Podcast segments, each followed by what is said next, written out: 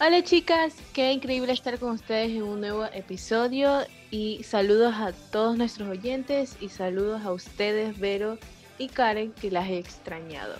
Hola chicas, bueno, como siempre, contando los días para volver a grabar el podcast con ustedes. Hoy tenemos un tema súper interesante que hace parte de la historia del rock.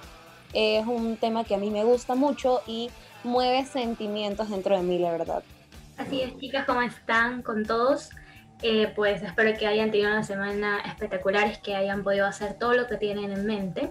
Y pues sin más preámbulo, para entrar de una a lo que vinimos, pues chicas, ¿qué vamos a ver y de qué se trata el podcast del día de hoy? Muy bien, yo les traigo buenas noticias. ¿Ustedes sabían que el 13 de julio es el Día Mundial del Rock? Pues, Emilia, sinceramente yo sí lo sabía y me encanta la historia que hay detrás de todo esto. Yo también tenía conocimiento de este día y aquellas canciones que nos hacen rockear en las mañanas. Es más, sé perfectamente qué pasó ese día, que te puedo comentar, bueno, les puedo comentar a todos nuestros oyentes. Pero antes de darles esta información, Vero, dinos qué sabes tú. Bueno, yo recuerdo en clase de música en el colegio, todos vimos historia, creo. Eh, y bueno, me acuerdo que el, fue el 13 de julio, el año mundial, el Día Mundial de Rock, perdón, chicas, de 1985, cuando se produjo la mayor concentración de estrellas de música en Londres y Filadelfia. Un concierto simultáneo en el que participaron Eric Clapton, Queen y Paul McCartney, entre otros, y que tenía un fin solidario. Esto es lo más importante. Así es, Betty. Recuerdo que este día las estrellas que acabaste de nombrar recabaron dinero para combatir la hambruna en países de África como Etiopía y Somalia, y más de un millón de personas, que la mayoría fueron niños, murieron en el cuerno de África por una pandemia de hambruna. Y pues bueno, fue considerada una de las catástrofes, de las peores catástrofes de la historia. Y pues me pareció que también fue un gesto muy generoso, pero que ha, que ha habido mundialmente. Ya recordé todo y qué increíble que este día sea tan especial, de que no solo se reunieron amigos y música, sino que también fue un día muy solidario para muchas personas. Así es, y me acuerdo que el evento eh, fue bautizado como Live Aid y duró nada más y nada menos que 16 horas. 300 mil millones de personas en todo el mundo disfrutaron del en vivo y en directo. Y es que el concierto eh, fue retransmitido en televisión en 72 países.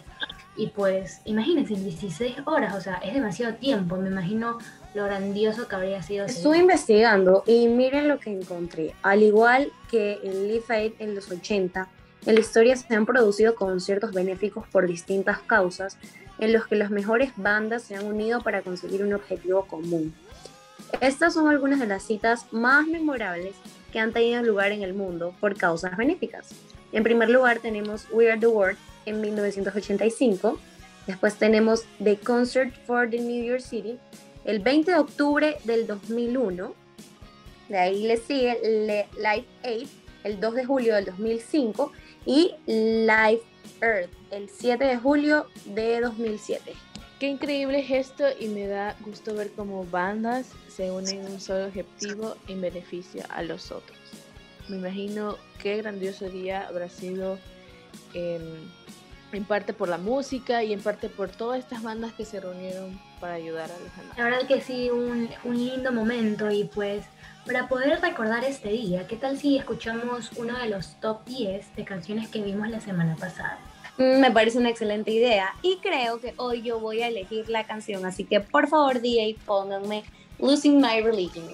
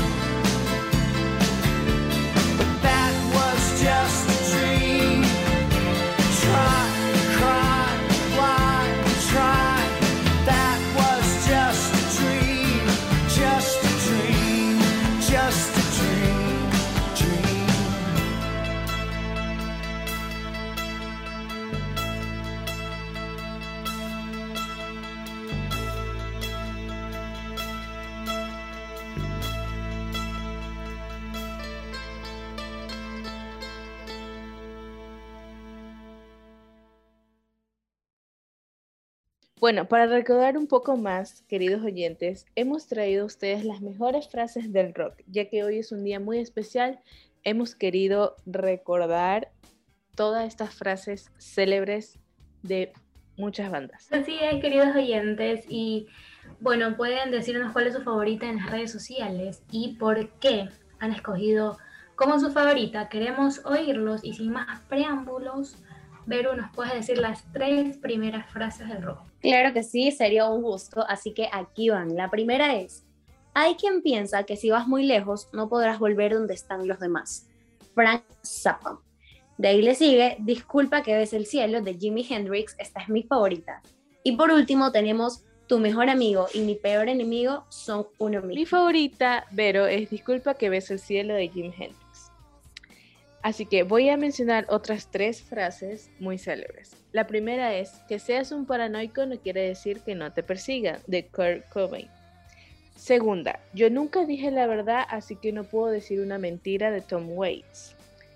Tercera, la mentira acaba siendo verdad, de Michael Jackson. Wow, chicas, sinceramente me gustan todas, pero la más profunda es como que la mentira acaba siendo verdad, de Michael Jackson.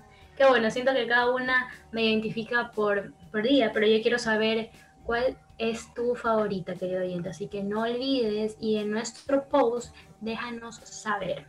Eso fue todo por el día de hoy, chicos.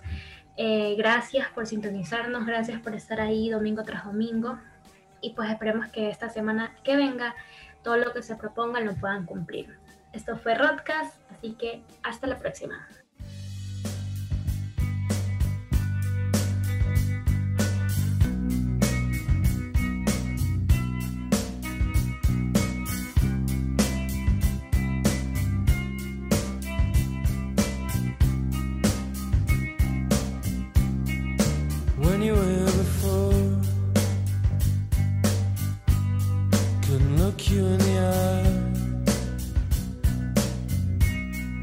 Just like an angel.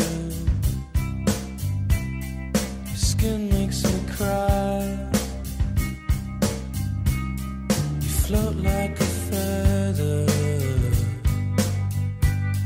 in a beautiful world. I wish I was special. You're so fucking special. But I'm a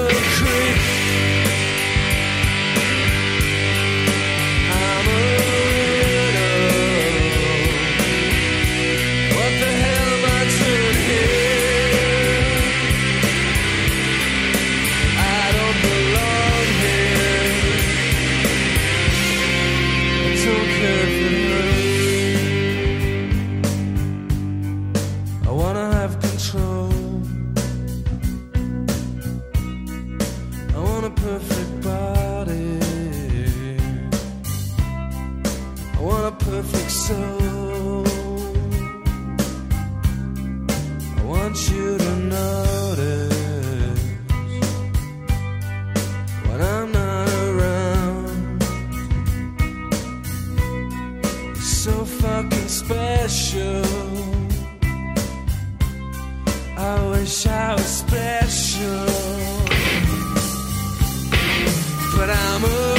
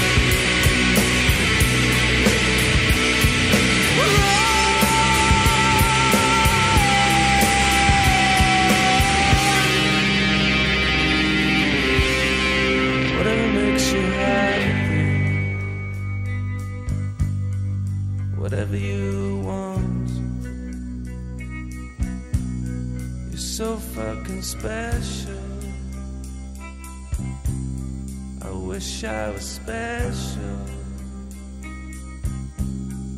but I'm a creep.